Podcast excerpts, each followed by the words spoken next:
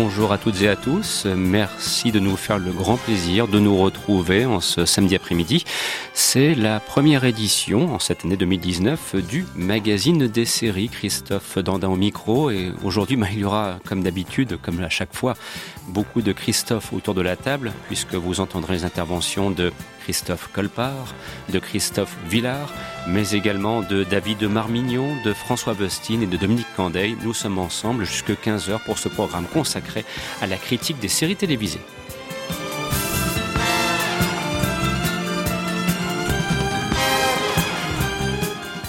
Je vous l'annonce à l'avance avec un très très beau sommaire. Euh, il sera notamment question de la série Peaky Blinders, euh, dont les quatre saisons ont été entièrement diffusées en l'occurrence par Netflix. Et on attend la cinquième avec une impatience non dissimulée. Et puis euh, ça tombe bien, vous êtes à la bonne place, puisqu'on vous parlera de la série The Good Place, interprétée notamment par Ted Danson. Oui, je sais, la transition, l'accroche était un peu facile, mais que voulez-vous, je n'ai pas su y résister. Tout comme je sais d'ailleurs que David Marmignon ne saura résister, lui, grand spécialiste en la matière, à évoquer avec vous la série Sex Éducation. C'est un sujet sur lequel il s'est beaucoup penché, pour ne pas dire allongé depuis toutes ces années, et je veux croire qu'il est devenu expert en la matière.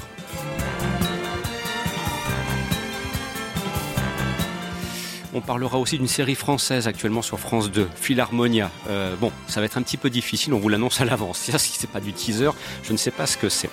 Et enfin, nous entendrons une interview du comédien et comédien de doublage Michel Vignier, interview réalisée par Emmanuel Franck. il s'avère que Michel Vignier est la voix française de Mickey Rourke, mais aussi de Ken Wall dans la série Un flic dans la mafia.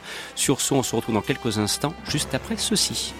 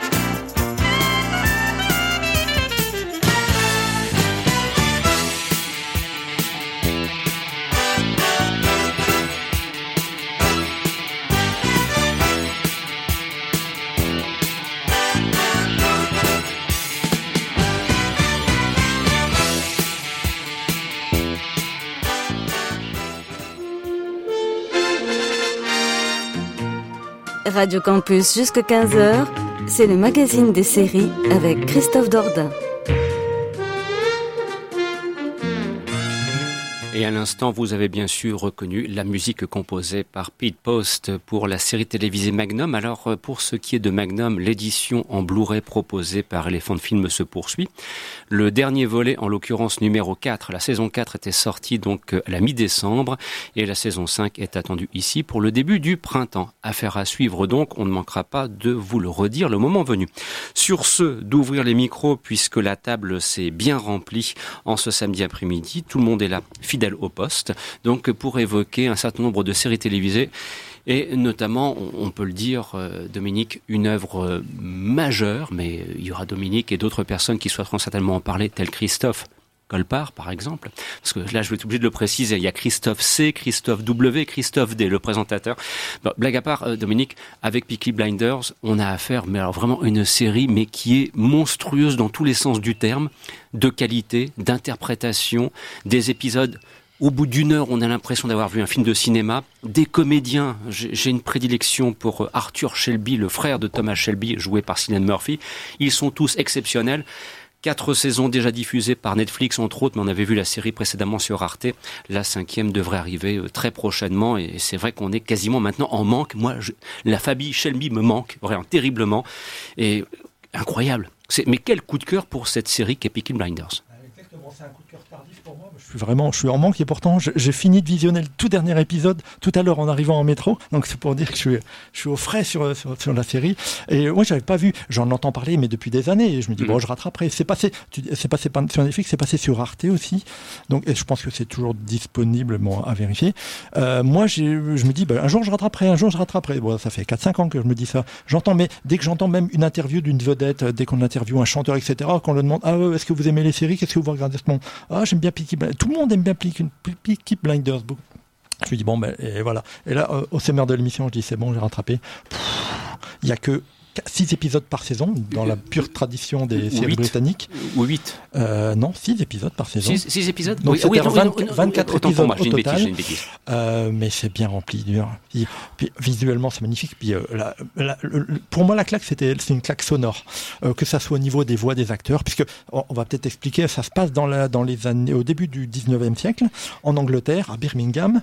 Euh, c'est pardon, début du 20e siècle, après la Première Guerre oui, mondiale. Oui, pardon, pardon, pardon. Je, je, confonds avec une autre série que je vais évoquer Euh, et euh, juste après la, Seconde Guerre mondiale, et donc ça raconte les, aventures d'une bande de, euh, de, de truands. Enfin, c'est vraiment le gang local Mhm. Les, Shelby. Ouais. Et c'est inspiré d'une histoire vraie de surcroît. Absolument. Oui, oui, le gang existait vraiment. Les, euh, les Peaky Blinders. Alors, Peaky Blinders, ça, alors, on les appelait comme ça parce qu'ils avaient l'habitude de se castagner dans la rue et ils avaient la, mauvaise habitude, si je dis pas de bêtises, de mettre dans leur casquette, parce qu'ils ont tous une casquette, des lames de rasoir dans leur casquette. Comme ça, en plein combat, ça leur permettait de crever les yeux de, leurs, leurs, adversaires, donc de les aveugler, d'où euh, leur nom. Alors, d'abord, euh, d'ailleurs, dans la série, on ne les appelle pas, on, les appelle pas toujours les Peaky Blinders. Ça serait plutôt les Peaky fucking blinders, c'est le mot qui revient le plus souvent. Et donc je parlais de plaisir euh, sonore, que ce soit au niveau des voix, parce que euh, ils ont tous un accent. Euh, alors les héros sont des Ziganes, mais il y a des Italiens, il y a des Juifs, il y a des Irlandais, etc. Donc il n'y a personne qui a, une voix, on va dire à peu près d'anglais typique de base. Et l'autre plaisir au sonore, c'est les musiques, parce qu'ils se sont éclatés. C'est oh, la musique, c'est de la musique, comment dire, une bande, une bande originale anachronique, parce qu'il n'y a pas de musique d'époque, hein, ou peut-être un petit peu quand on est des musiciens live, mais c'est que des musiques de maintenant. Donc on a des albums de, des années 70, 80, de la pure musique anglaise, de la pop, du punk, etc. Et ça colle parfaitement à, l'ambiance, quoi, aux, images. Et notamment le thème composé par Nick Cave, qui fut utilisé en son temps pour le film Scream et qui permet l'ouverture de, de, de chaque épisode de Peaky Blinders. Donc série qui se déroule notamment après la Première Guerre mondiale, où on va suivre donc cette cette famille Shelby qui est une famille de, de pourris, mais des pourris auxquels on finit par s'attacher tout au long de la période des années 20 et début des années 30. J'ai essayé de ne pas m'attacher, de ne pas refaire de comparaison avec d'autres séries, mais au bout de la troisième, quatrième, j'ai été obligé. Pour moi, j'avais l'impression de revoir un peu du Soprano. Mhm, c'est vrai. Euh, il y a un petit peu pour ceux qui ont vu du Boardwalk, Boardwalk Empire au niveau de, l'ambiance, c'est un peu le pendant américain, on va dire, puisque ça se passe un petit peu avant la Il y a déjà la prohibition aux États-Unis. Mhm. On parle de trafic d'alcool, etc.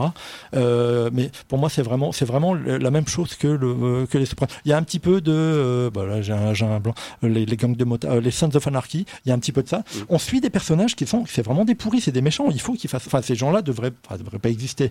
Euh, ils devraient être en prison, etc. Mais non, on les suit en et quand il leur avait un truc, oh mon dieu, faut pas que, mais on, on, est encore en train de, de, d'essayer de, protéger des, des, gens qui sont, qui sont vraiment des, des, des pourris quoi. Le problème c'est qu'en face il y a la police, il y a les autres etc.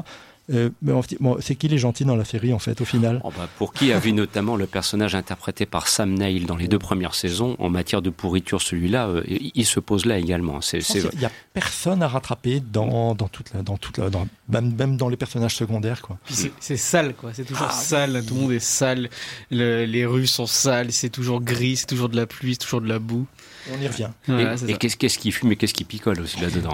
C'est une série. je trouve que c'est une super série à whisky. Ah oui, oui, ah oui, tu te mets avec devant un whisky euh, passé 20 minuit, hop. Ouais, mais là, au bout de quelques épisodes, t'es pas vrai. Éventuellement, Christophe, un petit mot sur Peaky Blinders que tu as suivi aussi avec intérêt, passion, tout comme nous? Ouais. Euh, bah, justement, tu parlais de Sam Neill et Sam Neill euh, avait demandé aux acteurs irlandais que sont James Nesbitt euh, qu'on avait vu dans Jekyll Mm. et Liam Neeson de l'aider à parfaire son accent euh, nord-irlandais. Mais quand euh, la production a, a prévenu que le, la série allait être rachetée aux États-Unis, ça a été laissé tomber. Ça a été, ils ont laissé tomber. Ils ont surtout euh, joué là-dessus. Mais de toute façon, il y a un très très beau casting tout au long des, tout au long des saisons. Hein. Euh, euh, déjà dès la première saison, tu as Sam Neill, mais euh, à la deuxième saison, tu as Tom Hardy, Noah Taylor. Mhm. Euh, ensuite, dans la- Adrienne Brody. Adrienne Brody, tu as dans la saison 3, tu as pas tu as Paddy Considine Mm. qui est un excellent acteur aussi et euh, Adrienne Brody dans la saison 4 et pour la saison 5, on nous annonce la la présence de Brian Gleason. J'avoue que je, mais je, bon, je, euh. suis- je suis sur les starting blocks. hein. J'attends ça avec une impatience non dissimulée. Je le répète encore, c'est vraiment une exceptionnelle série. Par Tom Hardy, c'était pas une surprise parce que le, le- le créateur de la série, c'est ce- Stephen Knight, si je ne pas Mhm. dit ça, c'est pas Oui, Michael. Knight, hein, c'est Stephen Knight. Oui, C'est lui aussi qui avait créé la série Tabou en 2017 Eh oui. avec Tom Hardy en personnage principal, qui jouait déjà. Alors ça se passait un siècle plus tôt, mais Tom Hardy était déjà dans le rôle d'un anglais typique avec un accent bien rocailleux, etc. Donc il, il s'est amusé à reprendre presque pas le même rôle, mais presque.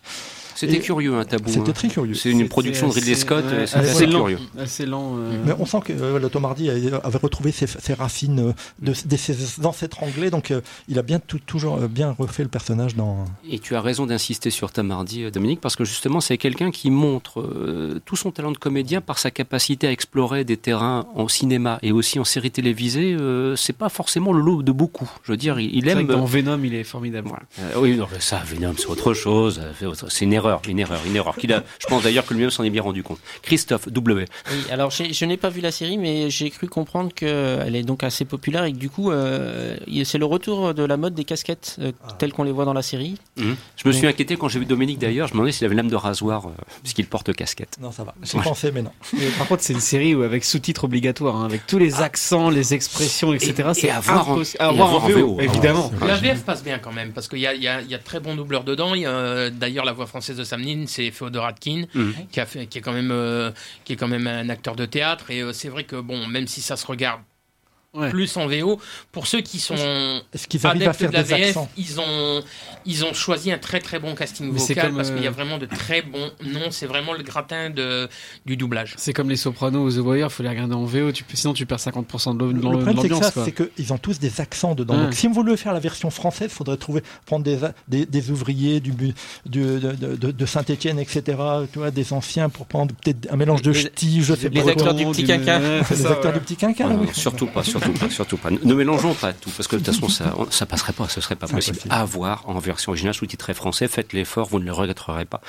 Peaky Blinders, c'est vraiment une série majeure des années 2010, il faut vraiment insister là-dessus. Mais alors du coup, qu'est-ce que vous pouvez me dire pour me convaincre? Parce que moi j'ai vu les deux trois premiers épisodes et ça m'a pas.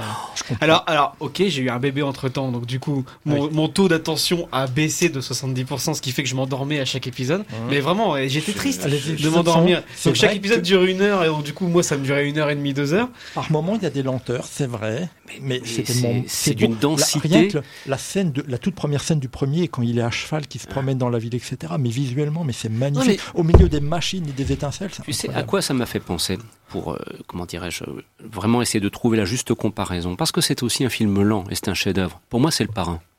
Il y a, comme dans Le Parrain, cette volonté de prendre son temps. Et chaque épisode durant presque 60 minutes, alors que la moyenne c'est plutôt 41, 42, on a l'impression, après avoir vu un épisode, d'avoir vu un film. Je- je- au point même d'ailleurs que je me disais que Parfois, il nous est arrivé d'embrayer vers un deuxième épisode, mais c'est tout. La, la densité d'interprétation, les histoires, ce qui leur arrive, l'intrigue, tout y est pour qu'au bout d'une heure, on se dise Là, on a vu vraiment quelque chose qui est bien au-dessus de la moyenne des canons télévisuels. Pour moi, c'est une véritable œuvre à part entière.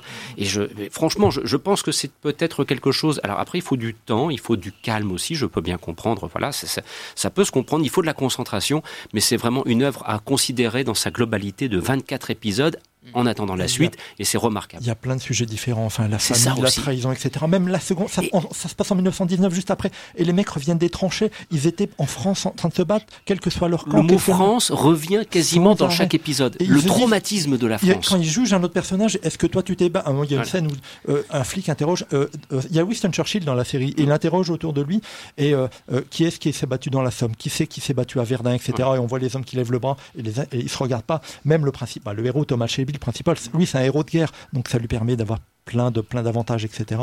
Et ça, lui donne vraiment une, ampleur. Et la, guerre, une, même si on la voit pas, de temps en temps, il y a des flashbacks. C'est un héros, euh, c'est un personnage de la série à part entière. Voilà. Donc, euh, c'est un film qui s'inspire aussi énormément de, et son créateur le reconnaît, de, de, Gang of New York de Martin Scorsese. Il est vrai hein. aussi. Il est vrai aussi. On peut effectivement y penser. Sur ce, 14 heures passées de 16 minutes, premier acte consacré à Peaky Blinders, c'était nécessaire et nous avons encore un programme bien chargé jusqu'à 15 heures. Nous poursuivons donc. À l'instant, euh, Christophe évoquait les comédiens de doublage. Le moment est venu d'entendre donc en quelques minutes une interview du comédien Michel Vignier qui est notamment la voix française de Mickey Rourke dans notamment les derniers films qu'on ait pu voir type Expendables, qui est aussi la voix française de Michael Wincott et qui fut la voix française du comédien Ken Wall dans la série Inflict dans la mafia qui fut diffusé en France à la toute fin des années 90. Cet entretien a été réalisé par Emmanuel Franck dans le cadre donc du salon du doublage qui se tient au mois de novembre à Paris. Et j'en profite d'ailleurs pour euh, remercier à la fois Emmanuel Franck pour l'entretien réalisé, mais aussi François Justamant qui est l'organisateur de ce salon consacré au doublage qui est devenu un événement à Paris incontournable. Prochaine édition ici en novembre 2019. Dans le cadre de cet entretien, bien évidemment, Michel Vignier revient sur son parcours et écoutez bien sa voix. Une immersion immédiate. On se dit, ah oui, cette voix-là, Dieu sait qu'on l'a entendue. Voilà, c'est pour vous, c'est maintenant. C'est une interview pour euh, le magazine des séries Radio Campus Lille, euh, donc euh, sur la métropole lilloise. voilà, ben, oui, à Lille. Oui, très belle ville. voilà, ben, en fait, je voulais vous demander un peu comment vous aviez démarré dans le métier de post-synchronisation. Par hasard, non pas par hasard d'ailleurs. J'étais au théâtre et j'ai enchaîné deux pièces pour lesquelles j'ai été, pour la première, je crois, payé 1200 francs à l'époque pour 4 mois de boulot, et la deuxième pas payé du tout, ce qui fait que je me suis retrouvé, j'ai été viré de chez moi, de, ma location, je me suis retrouvé à dormir dans ma voiture, et le frère d'un ami de cours d'art dramatique avec qui j'avais joué ces deux pièces d'ailleurs, euh, dirigeait au doublage. Et je l'ai appelé, on je, je l'ai appelé au secours, et il m'a mis sur un petit rôle euh, dans une série brésilienne.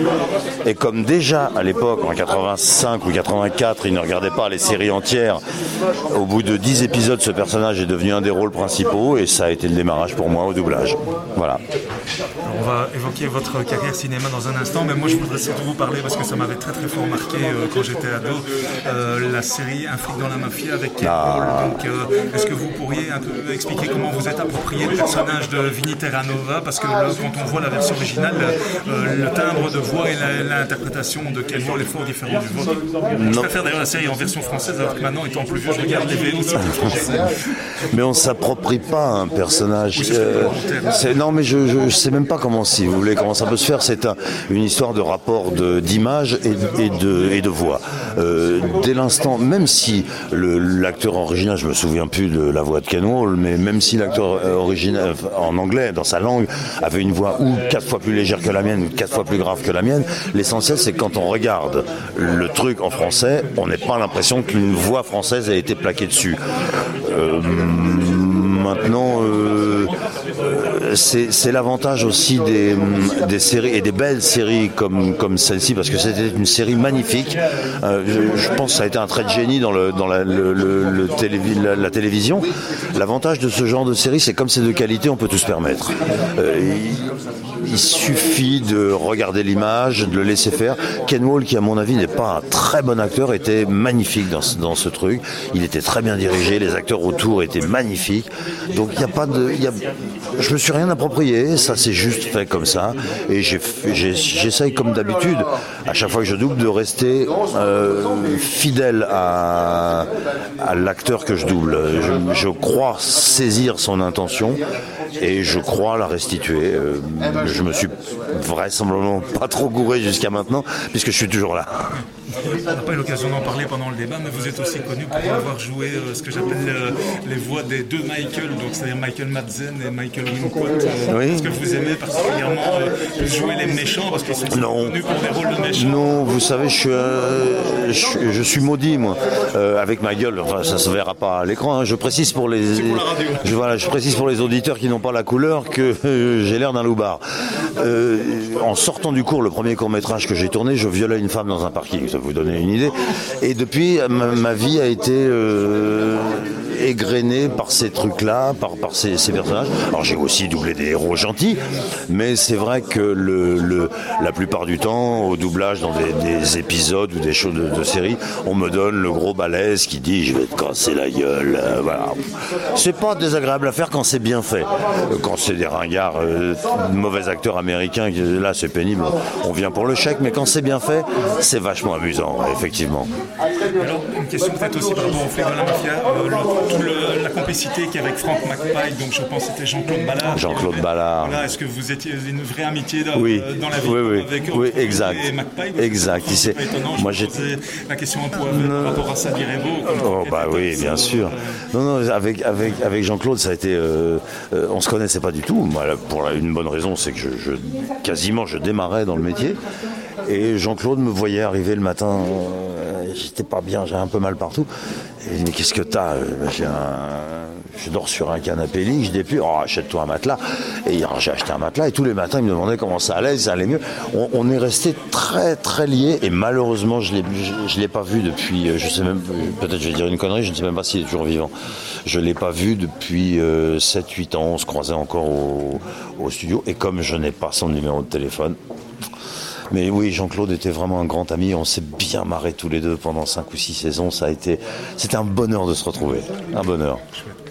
Et alors, dernière question, euh, comment euh, se passe un petit peu votre quotidien? Parce que vous faites évidemment euh, des voix de dessins animés, des voix de jeux vidéo, des séries télé, des films et tout ça. Donc, est-ce que c'est. Enfin, vous parliez de, de, contrats gré à gré aussi. non. c'est pas évident toujours, de, je dirais, d'en vivre non, non. plein le métier de, post-synchronisation, vu que Patrick Poivet n'aime pas le mot doublage. Ouais, mais la post-synchro, en général, c'est réservé aux, aux films français qui se doublent même mais bon, faut appeler ça comme vous voudrez. Moi, je m'en fous. Je n'ai pas, je pas ces effarouchements de jeune fille. Je m'en fous complètement. L'essentiel, c'est d'abord que je m'amuse, que je joue la comédie et que j'ai ma vie. Et j'arrive à réunir les trois. Donc, euh, alors c'est vrai qu'en ce moment, c'est un peu plus difficile. Enfin, depuis quelques années, quoi. Il y a eu cette, euh, cette grève en 94 qui m'a foutu euh, dehors du métier. Je l'ai payé très cher, très très cher. C'est reparti un peu, mais il y a malgré tout, comme je n'ai plus, je ne double plus beaucoup tous ces acteurs que je doublais avant, j'ai des périodes de creux. Là, en ce moment, je suis dans une période de creux. Je fais un cachet par semaine, c'est difficile. sinon, euh, ça baigne. Hein. J'ai déjà avoir 62 ans, je suis toujours là, tout va bien, quoi. et je me suis, je me suis bien éclaté dans ce métier. Vraiment, vraiment, vraiment. Et je vais continuer à le faire d'ailleurs. Hein. Je suis bientôt à la retraite, mais je vais continuer, euh, continuer à le faire quand même Merci à vous.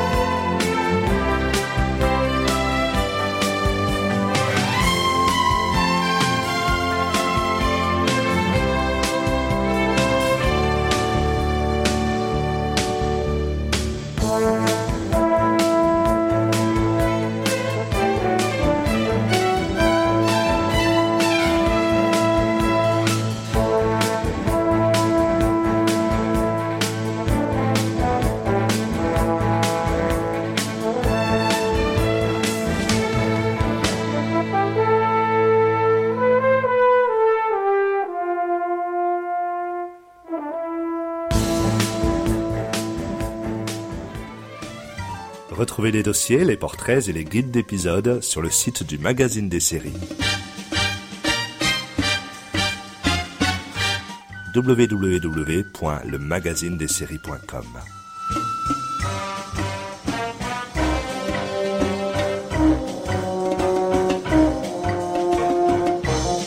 Vous êtes à l'écoute du magazine des séries sur Radio Campus, fréquence 106,6.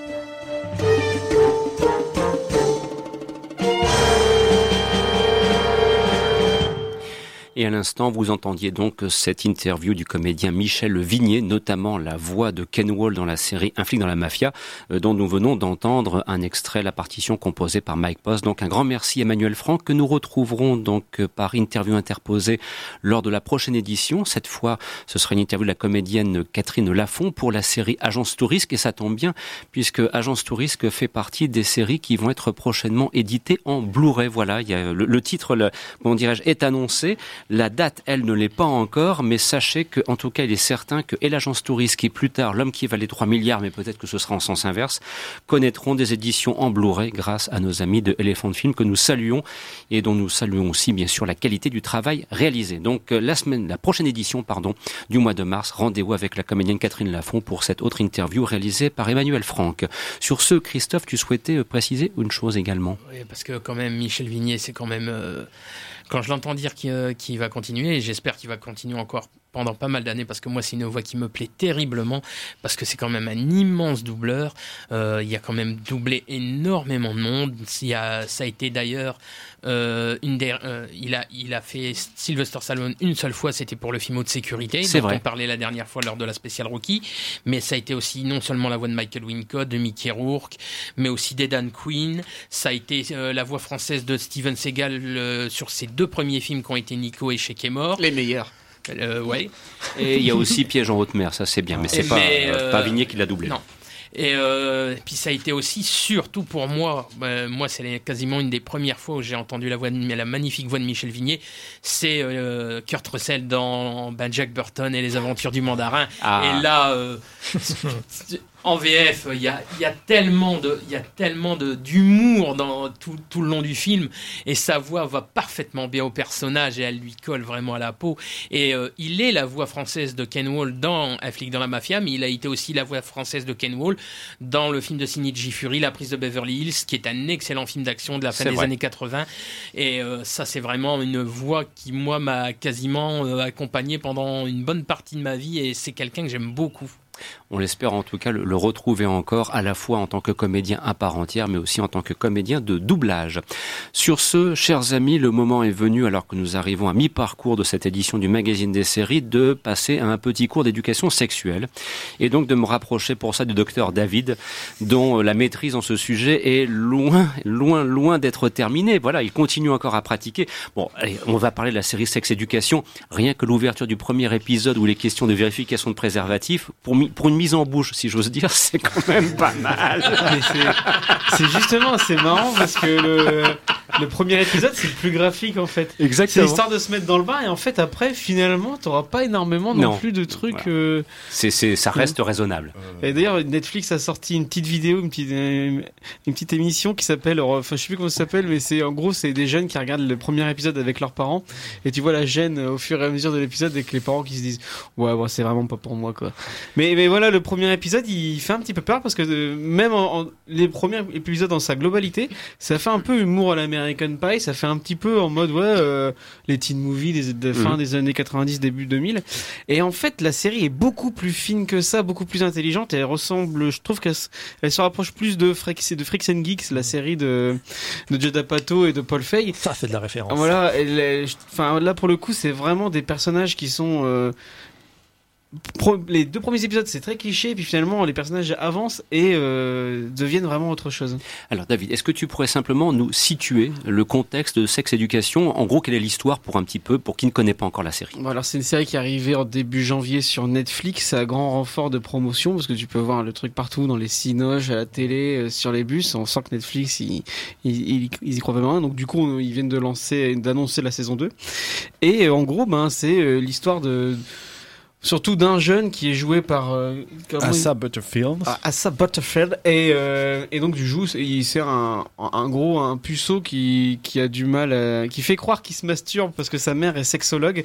Donc, donc, pour faire croire à sa mère qu'il n'a aucun problème il fait croire qu'il se masturbe. Et euh, alors qu'en fait il a une sacrée euh, phobie sexuelle en fait. Alors que sa mère est jouée par Gillian Anderson et est une sacrée bah, profiteuse de la vie, on peut une épicurienne, on va dire. Et euh, C'est bien dit. et du coup, Elle euh, maîtrise son sujet. voilà, elle maîtrise bien son sujet et euh, il, suite à quelques péripéties, il, il va s'improviser euh, théra- sexe-thérapeute également pour tous les élèves du lycée. Et euh, avec l'aide d'une copine, le l'élément un peu, euh, enfin, qu'on a l'impression que ça va être l'élément un peu romantique de la série, le, côté clair de lune, hein, le couple euh, vont-ils se mettre ensemble euh, ou pas, etc. Alors qu'en fait, pas, pas du tout, parce que là, c'est un des meilleurs personnages de féminins qu'on a pu voir, euh, notamment dans tout ce qui est euh, série ad- adolescente entre guillemets. Et euh, donc du coup voilà, il- chaque épisode correspond à un, cas euh, sexuel que tu vois juste dans l'ouverture. Et même ce concept-là, la, la série finit par l'abandonner au fur et à mesure des huit épisodes pour vraiment se concentrer sur l'étude des personnages. Et euh, même le, le personnage le plus trivial, par exemple, euh, notamment le, le premier cas sexuel d'un donc le premier garçon qui a un, un attribut euh, d'une certaine euh, largeur et grandeur et qui lui cause des problèmes difficiles dans la vie. Et je suis atteint du même problème, Christophe. Et euh, Modèle Anaconda, là. Ouais, ah, voilà, Philippe, on l'appelle. Et, euh, et donc, du coup, euh, ce personnage-là, qui est un personnage complètement grotesque et qui nous donne une, scè- un- une scène un peu mémorable ou euh, de. Ouais, ou, enfin, je vais pas vous raconter, vous regardez l'épisode, mais. C'est très grotesque, c'est très American Pie, et finalement ce personnage-là devient ultra touchant, émouvant au fur et à mesure des épisodes, et c'est un peu ça pour tous les personnages. Et donc du coup c'est vraiment intéressant, c'est vraiment une série euh, qu'on n'attendait pas, qu'on voit pas venir, et finalement elle, elle te touche en plein cœur avec des personnages vraiment euh, attachants. Enfin, c'est vraiment attachant. Et elle a, le dernier épisode que que je viens de finir, tu fais oh ils sont tellement mignons à chaque euh, chaque personnage, à chaque résolution. Et donc du coup c'est que ça que ça marche. Et en plus pour une fois, c'est une série Netflix euh, 45 minutes, 50 minutes, mais euh, les épisodes sont bien remplis. Il y a, y a pas, y a pas de, de remplissage un, un peu long comme toutes les séries Marvel. 8 épisodes. Pas, on fait pas trop dans la durée, on, on rallonge pas le truc, et donc du coup c'est juste parfait. Il n'y a même pas de générique musical, si je dis pas de bêtises, mais à chaque fois, tu as plein de Ouais, musiques mais- différentes. La bande-son est très, très, très bien. Ouais, et puis le, le ton du, de la série est assez bizarre parce que si tu, s'ils sortaient pas leur téléphone au bout d'un moment, t'as l'impression que ça se passe dans les années 80. Que ce soit en termes de, bah, de, de décor, en termes d'accessoires, en termes de, de, de, de costumes, en termes de musique, t'as vraiment l'impression d'être dans les années 80. Donc du coup, tu te dis, tiens, c'est un peu comme si les, les, les, les élèves de l'école de, Stranger- de Stranger Things étaient, avaient grandi d'un coup et s'intéressaient plus au sexe qu'au monstre, quoi.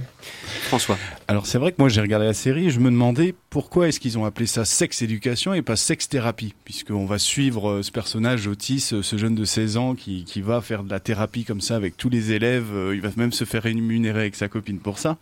Bah, tout simplement et comme tu l'as tu l'as bien dit, on va suivre beaucoup de personnages qui ont chacun leur, euh, leurs problèmes euh, sexuels ou euh, ont des aventures un peu originales et qui sont assez proches de, même si c'est des cas particuliers à chaque fois, mais c'est des, des problèmes que vont peut-être euh, rencontrer des adolescents de 16 ans. Et c'est pris avec une certaine, un certain réalisme, un certain sérieux qui, qui donne de la crédibilité à la série. Et ça, c'est, ça reste vachement intéressant. Et comme toi, les premiers épisodes, je me suis dit, ok, bon, on arrive, on a une scène de cul dès le début, on a ensuite un jeune qui se masturbe. Bon, je fais bon. Euh, on va peut-être passer le chemin et Da- David me dit non c'est bien tu, de- tu C'est- devrais aller plus loin vrai, au, début, c'est assez déroutant. Il faut, il faut laisser du temps. Après, Mais- euh, mais justement- déroutant, ça reste toujours sympa. Mais... Déroutant. on marque un grand coup pour dire aux gens voilà, on va, on va parler de pénis, on va parler de vagin. Si ça vous met mal à l'aise, pas- vous pouvez passer le chemin tout de suite. C'est vrai que c'est assez cru quand même, euh, en termes, notamment en termes de langage, quoi. C'est ça. On appelle un, ça. un chat un il y, a- chat. quoi. il y a des scènes qui sont un peu, un peu trash lorsqu'ils sont en soirée, etc. Bon, c'est, on voit tout, c'est du Netflix, c'est du Mm. américain, donc on ne voit pas tout, mais ça laisse beaucoup imaginer. hein. J'allais dire dans Peaky Blinders, en matière de trash, euh, on va beaucoup plus loin. hein. Comme, comme dirait ma mère, c'est un peu olé olé. Est-ce que c'est vraiment du américain? Parce que moi aussi, je regardais bien, c'est un collège typique, des, enfin, un lycée typique des États-Unis.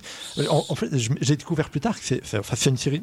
Il y a beaucoup d'acteurs anglais, c'est une Mmh. série britannique. et C'est tourné en tout est tourné en Angleterre. J'étais Bri-. Britannico-américaine. Ouais, c'est ça. Mais tout est tourné en Angleterre. J'étais vraiment surpris.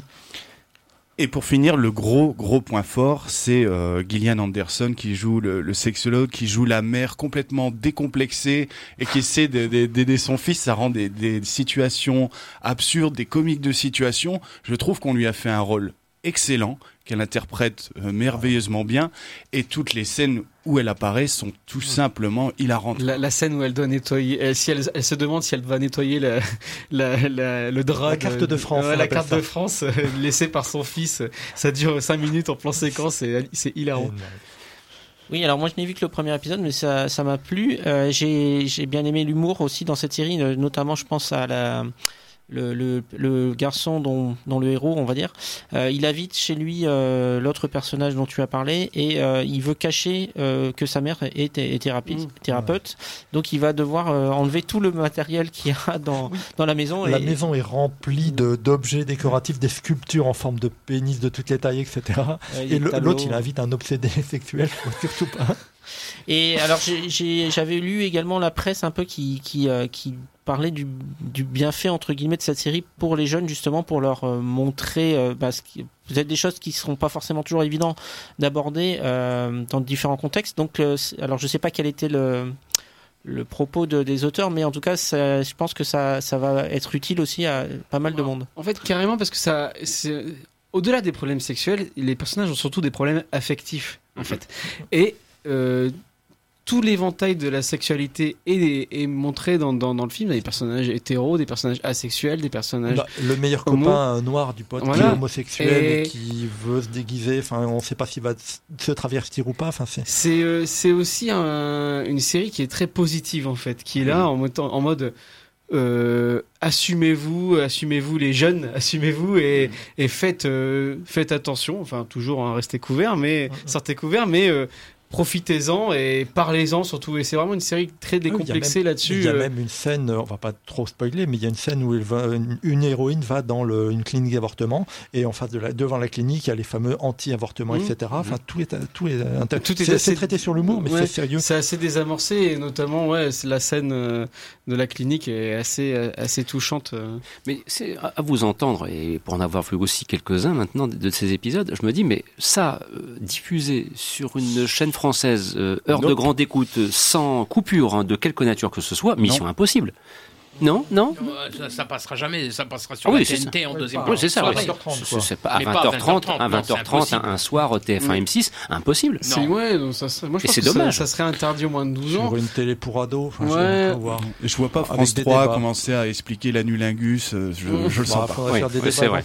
Oui, ça. Par contre, moi j'ai un gros coup de cœur pour la, la comédienne euh, Emma Mackey qui joue Maeve, le, le- on va dire le, le personnage Mhm. féminin principal. Je l'ai entendu à interview, j'étais très surpris. En fait, elle est franco-américaine, mais elle parle un français mais impeccable, Mhm. mieux que Viggo Et ouais, Mortensen. ouais, c'est pour le- une- J'étais étonné quoi. Elle vient de la, je sais plus quelle région de la France et en gros elle a fait un casting euh, et elle a été prise et du coup d'un seul coup sa carrière décolle alors qu'elle a juste fait quelques pubs par-ci par-là. Incroyable. À l'écran, je me dis, j'ai cru que c'était. Parce qu'il y a beaucoup de comédiens, ils jouent des, quoi, des personnages de 15, 16, 17 ans. Alors c'est tout. Il y en a certains, des, act- des comédiens dont on voit qu'ils ont 30 ans passés, quoi. Mm. C'est assez amusant. Mais elle, pas du tout. Elle est fraîche. C'est la première fois que je la voyais. euh, c'est vraiment Et un- ouais, on- un- une actrice à suivre. Chapeau bas au casting qui doivent parfois tourner des, des scènes Oui. un peu embarrassantes. Eh ben, Figure-toi qu'ils ont créé un nouveau métier à cause de ça à Hollywood. C'est, alors je sais plus comment ça s'appelle, mais ces personnages qui sont sur les, sur les scènes- lieux de tournage, ils sont chargés de vérifier que l'intimité des gens est bien vérifiée. Voilà, le nombre minimum de techniciens, la parité, etc. Exactement. ouais. Nouveau- notamment dans la série de Scorsese euh, sur le- les films porno là, euh, Mhm. comment ça s'appelle déjà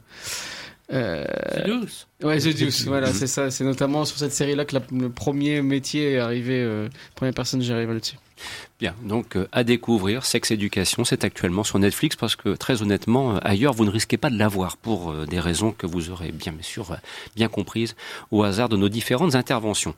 Sur ce, chers amis, euh, le moment est venu justement de s'intéresser à la télévision française et euh, d'évoquer donc une série que l'on peut voir actuellement sur France 2. Voici venir Philharmonia, avec notamment un casting un certain Thomas Sisley. Alors, je vous laisse découvrir par le biais de cette Oui. bande-annonce ce qu'est Philharmonia. Fermez les yeux et écoutez.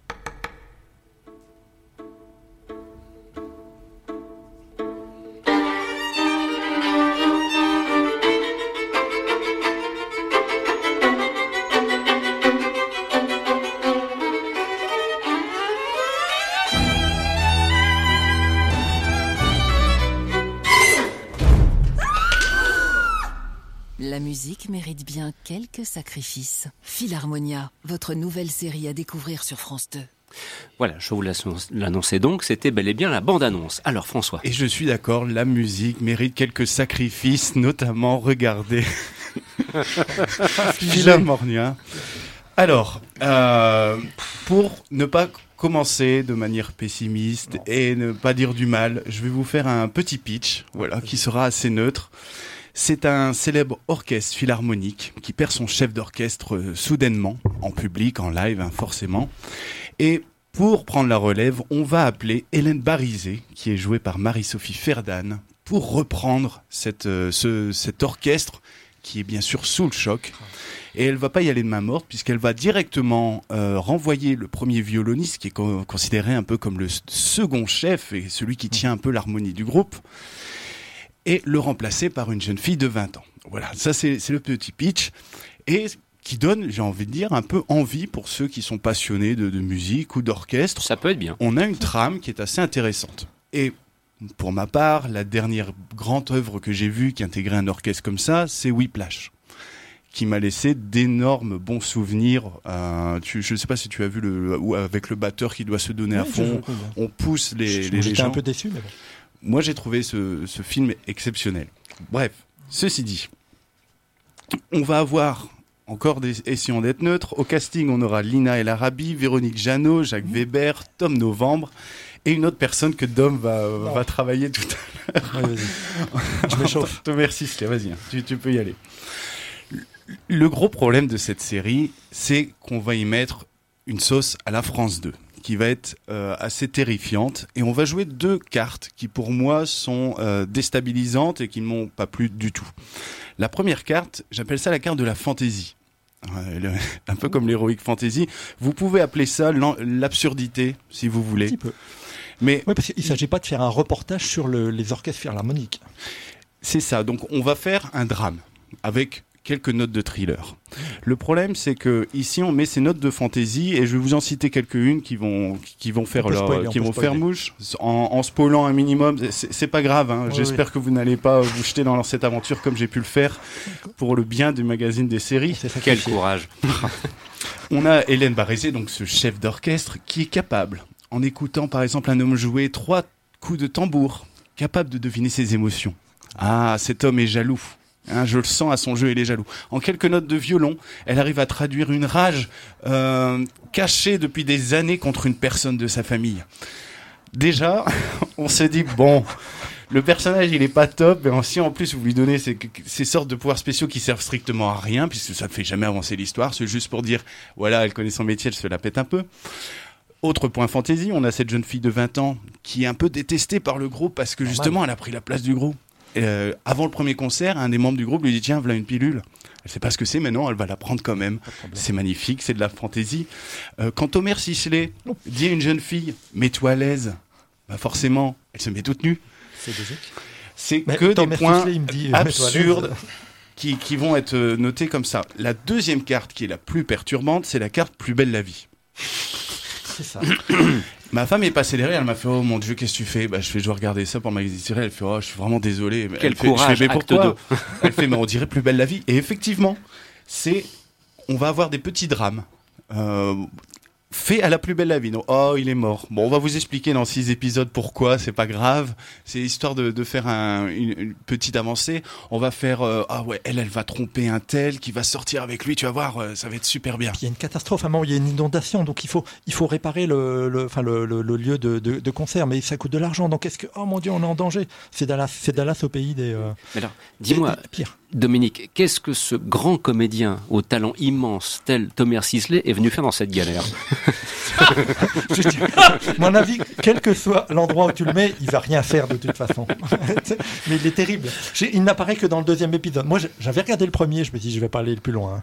Tu as oublié de parler du coup de la mère, en fait, parce que elle, la mère de la fille qui est malade, qui meurt à l'hôpital. En fait, elles ont une maladie héréditaire. Donc, est-ce que la fille va être atteinte au... Oh mon Dieu, le Bref, je, vois au prochain, au, sommaire, enfin au casting des prochains épisodes, Thomas Sisley. Waouh J'ai regardé la série Balthazar il y a pas longtemps qui est sur dont il est le héros. Mhm. Pour vous dire, dans Balthazar, le mec joue un médecin légiste. Donc il y a des scènes où on a Thomas Sisley et un cadavre devant lui. Le cadavre joue mieux que Thomas Sisley. Oui, je n'en doute pas. Vous- le niveau, c'est ça, Thomas Sisley. Et là, il apparaît. Je regardais, je- François m'avait dit, il y a Thomas Sisley, il faut que tu regardes. Je regardais le début du premier épisode. Du deuxième épisode, spoiler, ça commence à- au cimetière. Il y a tout le monde est en pleurs, etc. La, la, la, la, viol- la chef joue du violon, c'est magnifique. Et là, au loin, on voit une silhouette qui arrive, qui marche, enfin, qui essaye de marcher. Ça C'est- fonctionne pas. C'est terrible. Et à un moment, la silhouette repart, c'est Thomas Sisley, vous- il repart. Mais même quand il repart. Mais vous c'est n'êtes ce pas, vous trop dur? Non, le- le mec, c'est pas qu'il joue, il marche. Et on lui demande de marcher, il marche faux. Bon, ça c'est la, Les- c'est la news. les- Moi, les je arbres- trouve qu'il est. Les arbres, les, tons- les pierres tombales à côté de lui avaient plus d'émotion. Je trouve que pour la série, il s'en sort pas mal. hein. Euh, pour Ah vous bah, dire à quel, à, quel, autres, oui. à quel niveau je mets la série Mais comment se fait-il que Philharmonia, dont quand même j'ai lu beaucoup d'articles positifs, soit à ce point défendu, alors que nous, nous sommes ici en train de la fracasser Mais enfin, c'est Bah, Parce moi- qu'il faut défendre France 2 qui est en pleine descente à force de virer les animateurs, ils ont plus rien et apparemment ils virent les scénaristes Moi, aussi j'ai- maintenant. j'ai- enfin, J'étais plutôt positif à la base. Je me dis oui, c'est bien, ça va faire peut-être, ça va faire venir un peu les jeunes. Le fait, par exemple, que ces jeunes violonistes, violonistes de 20 ans, en plus, c'est une, c'est une borette, si je dis pas de bêtises, donc une petite jeune de banlieue, etc. Donc ça va faire venir des jeunes à l'opéra. Mais là, non, ils vont les faire fuir, quoi. C'est trop, c'est trop ils ont- caricatural. Ils ont essayé de prendre des compositions originales, interprétées euh, par, ah. par un orchestre. Ça, c'est bien fait. Bien joué. Malheureusement, lorsqu'on voit hein. les caméras, on voit qu'ils savent juste jouer, bouger l'archer et les doigts ne bougent pas à gauche. Alors Mm. tout musicien qui va regarder ça, et notamment Mm. la chef d'orchestre qui fait des petites danses, même pas en rythme, on se dit mais où est-ce qu'on est? Qu'est-ce que pourquoi euh, choisissez un autre sujet Faites un plus belle la vie comme, euh, comme tous les autres. Pre- Gâchez pas un potentiel comme ça. Bon, bah, vous l'aurez compris, euh, Philharmonia, euh, voilà, c'est plutôt, euh, comment dirais-je, une note dissonante qui domine en regardant C'est cette un série. sabotage. Voire un sabotage. Bon, ben voilà. Ça, ça risque même de faire fuir les gens de la musique philharmonique. David, pour un Ouais. petit mot de conclusion, parce qu'après il y a encore The Good On Place. revoyait plutôt Hippocrate euh, avec euh, des super acteurs, des super scénarios vrai, et des acteurs vrai. qui font des gestes médicaux euh, parce qu'ils ont bien bossé le sujet. Quoi. Voilà. Et là, pour le coup, l'immersion et le réalisme, on y est. Exactement. Sur ce, maintenant, place à The Good Place.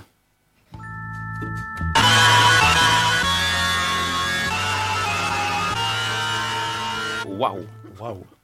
Je sais pas ce qui s'est passé, mais alors C'est là, pas le bon endroit. alors là, mais je, je, je l'ai pas mis effectivement à la bonne place, The Good Place. Je sais pas du tout ce qui s'est passé, c'est une première, mais là, visiblement, il y a quelque chose qui s'est produit et qui fait que je ne vais pas poursuivre plus en avant, sinon j'ai peur de déchirer, Ça, ça de- donne, de- ça de- donne envie de regarder. de déchirer les tympans de, de- de qui, nous, qui nous écoute en ce samedi après-midi avec toutes mes excuses. Mais ce sont les joies du direct. Nous n'avons pas de séance de rattrapage. C'était pas Thomas Sisley qui appelait pour se plaindre. hein. Euh, peut-être, peut-être. Alors, à propos de The Good Place, sans un générique euh, devenu mortifère, euh, de rappeler que c'est une série qui est diffusée depuis maintenant 2016 sur le réseau NBC. Elle a été créée par Michael Schur. On y retrouve notamment un excellent comédien qui est Ted Danson et qui, en matière de séries télévisées, comme on dit, il en a un paquet derrière lui. hein. Sitcom, ouais. Voilà, il est, ça fait, c'est vraiment déjà une très longue carrière. Alors, euh, tu as l'occasion, Christophe, de te lancer dans The Good Place, et tu t'es dit que tu étais effectivement à la bonne place, devant ta télévision, dans ton fauteuil. Oui, alors c'est en France, la série est visible sur Netflix. Donc euh, pas d'excuse pour ne pas la découvrir.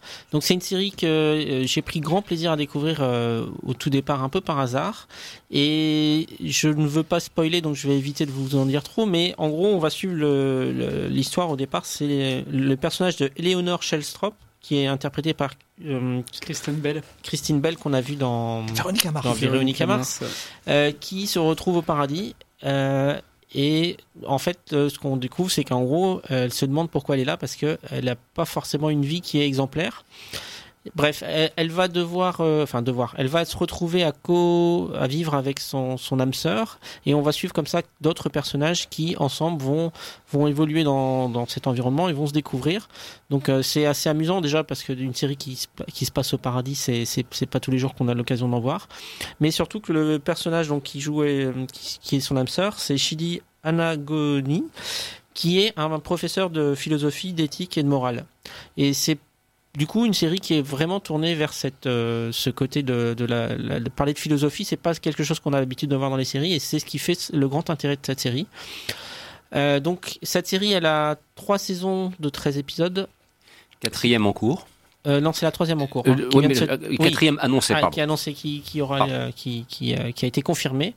Une série qui est vraiment très très plaisante à regarder. Euh, et avec vraiment, c'est un feuilleton, c'est-à-dire que euh, il faut il faut regarder. alors, pour le coup, c'est plus pratique de, de, de les regarder euh, à la suite, mais il y a une vraie évolution dans le scénario, donc je peux pas euh, vous en dire plus. Mais plus ça va, plus on, on, on a envie de connaître la suite et il y a il y a plein de rebondissements et c'est vraiment euh, euh, vraiment passionnant. Alors de préciser à propos de Ted Danson, et ensuite on pourra entendre d'autres remarques et, et, et, et avis concernant donc ce Good Place, que Ted Danson, ben, on- comme tu le disais, en matière de sitcom, c'est lui qui était le héros de la série Cheers. C'est vraiment une série, une série qui a duré plus de 10 ans entre 82 et 93. Et puis euh, plus récemment, euh, on avait l'occasion de le voir aussi dans un superbe rôle où il interprétait euh, un, un Arthur Frobisher dans la série Damages, voilà, aux côtés de Glenn Close notamment. Donc ça, c'est c'est quelque chose que je vous recommande aussi. Et puis, oh, il avait aussi participé, comment dirais-je, à quelques épisodes dans les années 2012-2015 de la série Les Experts, entre autres. Je voulais juste euh, présenter en dehors des personnages qui viennent donc qui sont morts et qui arrivent euh, au paradis, on va suivre également le personnage de Michael qui est le l'architecte de, de cet environnement dans lequel ils, évoluent puisque euh, bah, en fait, il y a différents salariés euh, au paradis pour euh, effectuer différentes tâches. Et on a également le personnage de Janet qui est une sorte de robot et qui a euh, qui peut faire apparaître des, euh, tout ce qu'on veut, enfin euh, qui peut qui a réponse à toutes les questions. Et euh, donc c'est des personnages qu'on va aussi euh, avoir le plaisir de découvrir au fil du temps et qui ont plein d'humour et et voilà tous les personnages. qui ressemble un petit peu à une espèce de parc d'attractions. Plus qu'on n'est pas, on n'est pas sur des nuages, Non, etc. non, non, avec des oui, c'est ailes. effectivement. David? Ouais, alors compliqué de pas trop spoiler. Euh, on va dire que, sans spoiler, c'est quand même une série qui renouvelle son concept à chaque épisode, notamment à partir de, enfin la saison 3, c'est vraiment un nouveau concept à chaque épisode. Et donc du coup, comme c'est une série qui parle de concepts philosophiques euh, dans un, une série fantastique, on peut dire que des fois c'est une série qui part carrément dans, l'ex- dans euh, des concepts nébuleux et elle te les explique en 20 minutes et t'as tout compris sur l'éthique, sur la morale, sur des, des concepts philosophiques ultra compliqués. Et euh, parfois c'est une série qui tire vraiment vers l'abstraction, et notamment euh, un épisode dans la saison 3 euh, joué exclusivement par la même actrice, sans, sans spoiler, qui fait plusieurs émotions, et etc. Enfin, c'est vraiment euh, une série étonnante, euh, vraiment euh, irrévérencieuse dans ce qu'elle raconte, mais avec un fond complètement positif, qui vraiment veut mettre en valeur l'humain. Et euh, c'est aussi une série complètement, euh, pas complètement branle, complètement déjantée. Et des fois, il faut se repasser les épisodes pour se dire ah ouais, le concept était vraiment complètement, tellement, euh, tellement perché que euh, j'ai pas tout pigé au premier visionnage. Et alors il y a des dialogues qui sont savoureux. C'est une série vraiment euh, superbement écrite. Michael Schur a quand même fait, euh, il a quand même bossé sur la série The Office et sur Parks and Recreation. Et donc du coup là c'est sur la troisième. Et on retrouve le ton, c'est-à-dire ces personnages. Euh, déjanté mais complètement attachant et ce, cet humour un peu révérencieux mais qui passe surtout par l'attachement au personnage qui fait qu'en fait ben euh, c'est comme Michael dans The Office ou euh, Kristen Christine je sais plus comment dans Parks and Recreation euh, ouais, je sais plus désolé mais euh, enfin la- le personnage principal de, Parks and Recreation où au début de la série on a du mal à les supporter parce que ils sont complètement euh, tarés mais au fur et à mesure des épisodes ben, on- en fait après on peut plus se passer d'eux et The Good Place c'est exactement ça et en plus, si on rajoute cette, cette couche d'abstraction, de, de concepts complètement délirants, c'est vraiment une série. euh, tout le monde, tous ceux qui regardent disent que c'est génial, sauf que c'est une série qui est presque pas regardée finalement, parce qu'elle elle a vraiment une. euh, en fait, elle s'adresse vraiment à, à un tout petit public et euh, et en fait. Tout le monde en parle, mais personne ne la regarde vraiment. Et encore ça, on peut voir ça avec les audiences aux États-Unis. J'ai vu qu'en 2018, elle a eu le prix de la meilleure série comique et, et, euh, la meilleure actrice pour euh, Christine Bell euh, au Teen Choice Award. Alors, ça reste euh, un- un- Ouais. des récompenses pour les jeunes, mais c'est en tout cas une série qui mérite d'être Voilà. découverte. Et il y a vraiment un buzz qui commence à monter, à monter, notamment avec la fin de la saison 1, qui a vraiment pris tout le monde de, de rebours. Et c'est vrai que ça, ça fait bien longtemps que j'avais pas été surpris devant ma télé euh, par, un, par un, un rebondissement. Quoi. Est-ce que les gens s'attendaient pas à un humour sitcom euh, pour, le peu qu'on voit, c'est est-ce qu'il a pas repris des, des- Bah, c'est vrai que ça fait un peu sitcom. Mais en fait, ça s'éloigne assez vite de, de, tout ça.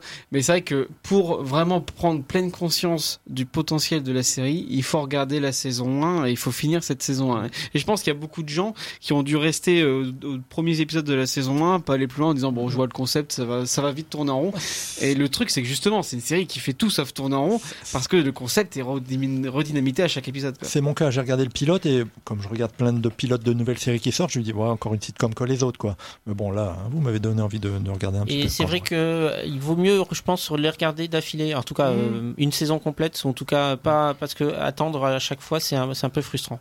Surtout que c'est une durée d'épisode assez courte. En ouais, 20 minutes, ça se regarde. Ça, va, ça se regarde nickel. des petits modules pratiques. C'est très rythmé. Puis les, chaque chaque acteur est, est vraiment génial, notamment euh, la il y a une espèce de princesse indienne qui est qui est jouée par Jamila enfin c'est Jamila dans la série je sais plus par quel nom de l'actrice mais euh, elle, elle est euh, complètement euh, en, en mode euh, Kardashian en fait et au fur et à mesure on, on découvre qu'elle a une autre personnalité et, et l'actrice sur Twitter est exactement pareil que donc du coup c'est assez, assez marrant et notamment il y a Jason aussi qui est le quatrième de la bande et qui est un abruti fini mais pareil ultra attachant enfin c'est vraiment une série très très drôle et super impressionnante dans tous les thèmes qu'elle peut qu'elle peut donner. Alors il nous reste encore quelques instants pour euh, conclure cette édition cette première édition de l'année 2019 du magazine des séries. Et alors Christophe tu nous annonçais euh, une petite curiosité sur laquelle tu souhaitais absolument insister en me disant peux-tu me laisser deux minutes en fin d'émission? Ben voilà nous y sommes. Elles t'appartiennent elles sont à toi. Je te remercie. Oui je voulais vous parler d'une série que j'ai découverte vraiment par hasard grâce à YouTube puisqu'en fait c'est une série qui est diffusée au Québec sur euh, Télé Québec, donc on a euh, qui est pas du tout, qui est destiné à un public québécois à la base, mais il s'avère que les une partie de la série est aujourd'hui disponible sur YouTube sur la chaîne officielle donc euh, des Impendices, les Impendices. Donc à la base ce sont des jeunes qui ont qui ont grandi ensemble, qui ont fait leurs études ensemble et qui en 98 ont créé le groupe parce qu'ils faisaient du théâtre les Impendices. Et ils ont eu l'occasion à partir de 2009 de, de, de démarrer cette chaîne cette euh, émission. Donc, les, euh, les Impendices, ce sont des sketchs, c'est de l'humour très absurde, avec un accent euh, très très québécois. Mais si vous avez l'occasion de, de jeter un œil sur YouTube, vous pourrez découvrir par vous-même. Dominique Juste un coup de cœur pour une série qui est passée sur Arte, qui, sera, qui est encore diffusée, disponible gratuitement jusqu'à la fin du mois de février, c'est pour ça que j'en parle, c'est Il Miracolo. Série italienne en 8 épisodes, absolument magnifique. Voilà donc pour les petits conseils, et bien évidemment nous aurons grand plaisir à vous en procurer d'autres lors d'une prochaine édition. Thank you.